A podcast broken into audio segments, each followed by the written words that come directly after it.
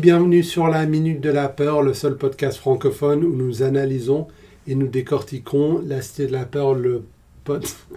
le film de les nuls, une minute à la fois.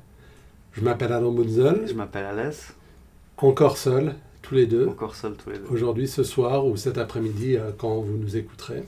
Mhm. De quelle minute s'agit-il aujourd'hui, Alas La minute 39. C'est la minute 39 qui commence avec euh, Simon encore dans son costume que j'ai appelé Carmen San Diego. Et euh, la minute se termine avec une des deux journalistes pipelettes disant résultat. La minute coupe net. Alors quelle est la réaction de Deal par rapport à ce, ce costume? Ouais, elle le trouve pas bien, non? Pas bien. Non, puis après, euh, Farouk, il se ramène avec euh, un t-shirt University of Cannes, un t-shirt rouge. En plus, c'est je pense que c'est Université of Cannes. donc. Ah ouais, et puis euh, Ouais. alors ça, il est très content. Ouais. Elle, hors de question. Et puis il insiste. Il insiste, ouais. Puis elle, elle. En elle fait, c'est pas du tout un hasard s'il a des t-shirts d'université, il trouve ça super. Ouais, Bon, ma foi. c'est un peu kitsch. Mhm. Après, voilà, il y a un petit photomontage où. euh, Enfin, photomontage, mais. Mais ça, c'est à la fin. des pauses. Ah, il se passe quelque chose avant? Ouais, ils vont dans ce magasin d'outillage, Ah oui. spécialiste de l'outillage. Il y a une vitrine similaire à tous ces magasins de mode qu'on a vus. Ouais. Du coup, ils entrent dedans, puis ils sortent. Et puis... Et puis il y a un petit, euh, comment dire, il y a un petit jeu sur les attentes au niveau du, pour le spectateur parce que la caméra monte. En fait, tu les vois entrer, la caméra monte pour montrer spécialiste de l'outillage. Si ça avait été un vrai magasin, le prochain plan serait à l'intérieur. Mhm. Au lieu de ça, la caméra redescend, tu Mhm. les vois sortir. Ah ouais, Ouais. c'est bien. Donc il y a un petit, un petit truc. Ensuite, ouais, tu as ce montage où Simon se tient, euh, comment dire, enfin, debout sur les escaliers en train de faire des pauses. Mhm. Donc c'est censé être des, des images arrêtées, mais en fait on voit clairement qu'il bouge encore. C'est un Exactement. peu comme les, la scène de fin dans la série Police Squad. Ouais, C'est censé être des arrêts sur image, mais c'est juste euh, il bouge. des gens qui essaient de pas bouger. Quoi. Surtout dans, euh, je pense, la troisième ou quatrième fois où tu vois clairement l'étiquette de l'habit en train de balancer sous, sous le truc. Puis c'est donc des changements d'image qui se font au rythme de la musique, euh, Ouais. avec un léger décalage. euh. En plus, la musique est assez lente pour que ça soit un tout petit peu trop long à chaque fois. Ouais, Juste un tout petit peu, mais assez pour que ça soit un peu... et puis voilà, puis au final il trouve un bel habit. Ouais. Et euh, Odile Doré qui a été au téléphone tout le long, euh, elle donne les deux pouces en avant pour dire qu'elle est contente. Ouais. Et elle a le téléphone qui est resté collé à l'oreille. Et là c'est un peu un gag. euh, Est-ce qu'il est utile que je détaille un peu certains des costumes? Tu peux faire... euh, C'est ton podcast. hein. C'est le tien aussi. Ouais. Bon, en tout cas, il y a deux fois où il porte un habit rose que j'ai remarqué. Au début, il porte un, un costume, une veste blanche avec un t-shirt rose. Ensuite, une veste rose. Donc, il est assez fixé sur le rose, j'ai l'impression. Ensuite, le gros blouson rouge avec l'étiquette qui pend. Et ensuite, un costard cravate qui est pas mal.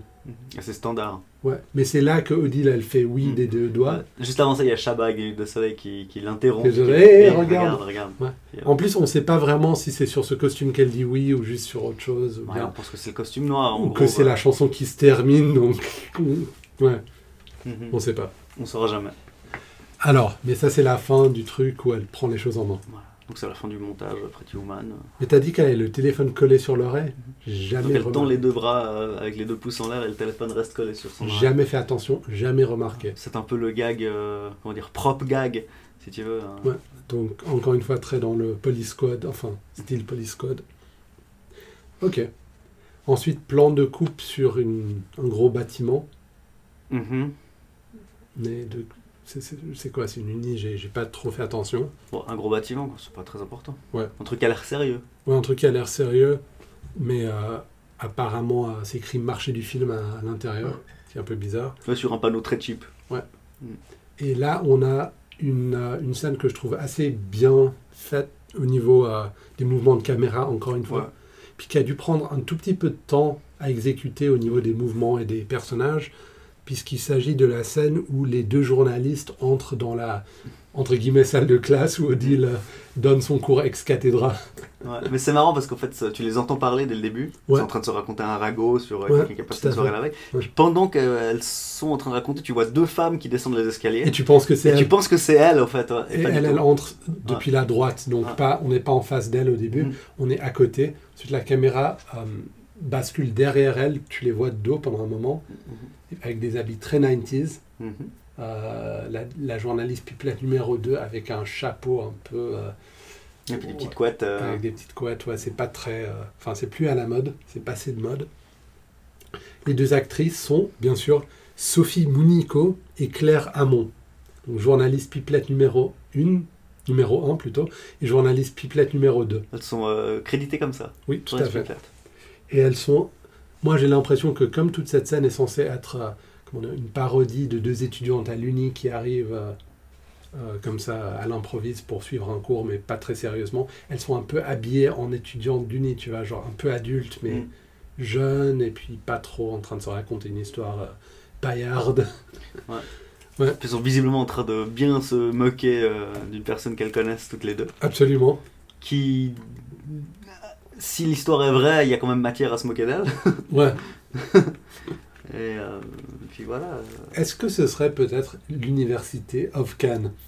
Ah, peut-être, ouais, Peut-être. pas. Dans quel bâtiment on tient des conférences de presse comme ça? Peut-être dans les hôtels? En tout cas, on dirait pas la, euh, la pièce qu'on voit dans la prochaine scène, enfin dans la prochaine minute, on dirait pas du tout euh, une salle de conférence de presse, on dirait un auditoire d'uni. Mhm. En tout cas, toujours est-il que la caméra est derrière elle. Mhm.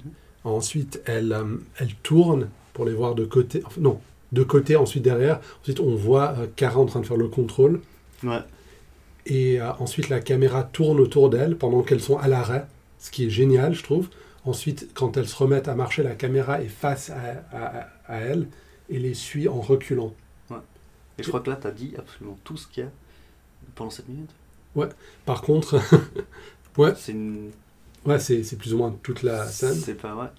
Mais ce qui est génial aussi, c'est que on, on crée un univers un peu plus large autour du, du film, puisque Cara est devenue figurante dans une scène Mhm. où le point d'entrée euh, est euh, les deux étudiantes, ou Mhm. les deux journalistes. Ça, j'aime beaucoup.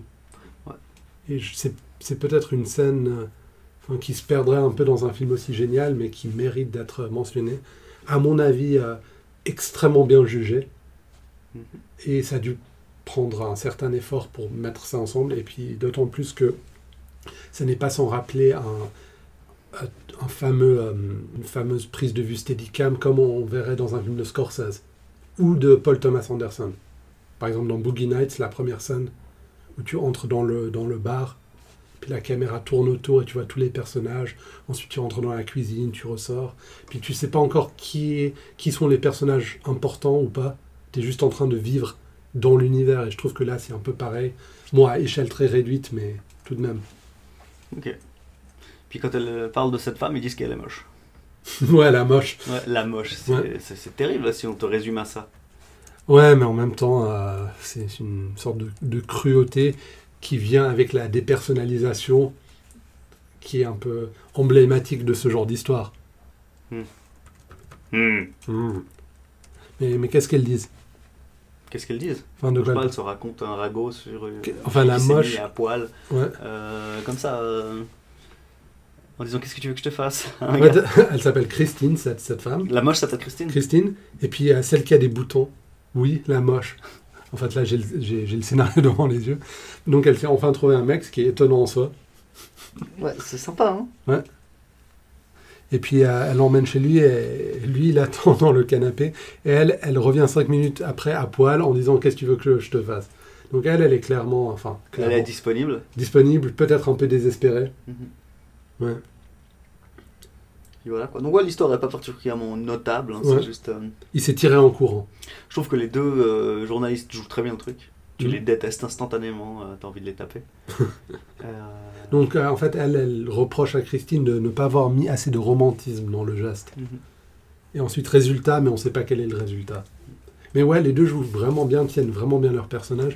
D'autant plus que une d'elles est, act- je pense que c'est la deuxième, euh, Claire Hamon, elle est actrice, mais elle est aussi, euh, euh, comment dire, directrice de casting pour des films connus style Born Identity. Mais bon, elle a, fait, elle a plus de crédit en tant qu'actrice, mais c'est intéressant, c'est un peu, ça, ça n'est pas sans rappeler euh, Pierre Hamzalag, qui, est décédé, Mm. mais qui était aussi euh, dans Ouais. le casting. C'est comme si on pouvait penser que les nuls avaient rencontré beaucoup de gens qui travailleraient dans le show business. Ouais. Mais surtout dans le casting. Ouais, ben, tous les personnages secondaires viennent du casting, j'ai l'impression. Oh, ils, ils ont fait des reconversions triomphales, hein, vu que Farouja n'était pas vraiment acteur. Ah bon? Mhm. Hmm. Retrouvez-nous euh, sur euh, toutes les plateformes habituelles sur lesquelles vous nous écoutez. Retrouvez-nous euh, là. Sur Facebook, Ouais. Twitter, at Minute de Lapin. Minute, hein. Bah dis, Moi j'ai tout dit. voilà. Ben, merci, à la, Mm. à la semaine prochaine alors.